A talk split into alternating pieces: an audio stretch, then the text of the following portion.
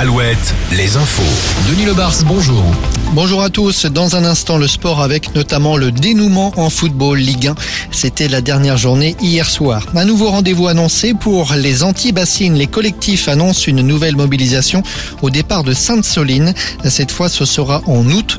Un grand cortège partira le 18 août de Sainte-Soline pour rejoindre Paris 8 à 9 jours plus tard. Cortège à vélo et en tracteur. Les anti-bassines ont fixé Orléans comme étape. Orléans où se trouve le siège de l'agence de l'eau Loire-Bretagne.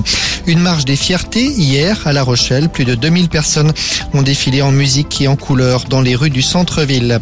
Un mégoton se tenait hier dans plusieurs villes de France. Des dizaines de milliers, des centaines de milliers de mégots ont été ramassés par des bénévoles. À Laval, par exemple, plus de 22 000 mégots collectés au sol par une quinzaine de bénévoles en quelques heures. La météo, encore un grand soleil aujourd'hui sur le Grand Ouest.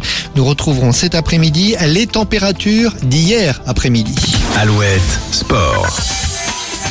La Beaujoire a tremblé jusqu'à la dernière seconde hier soir avant d'exulter. Le FC Nantes a finalement décroché son maintien en Ligue 1 après s'être imposé un but à zéro face à Angers alors qu'Auxerre de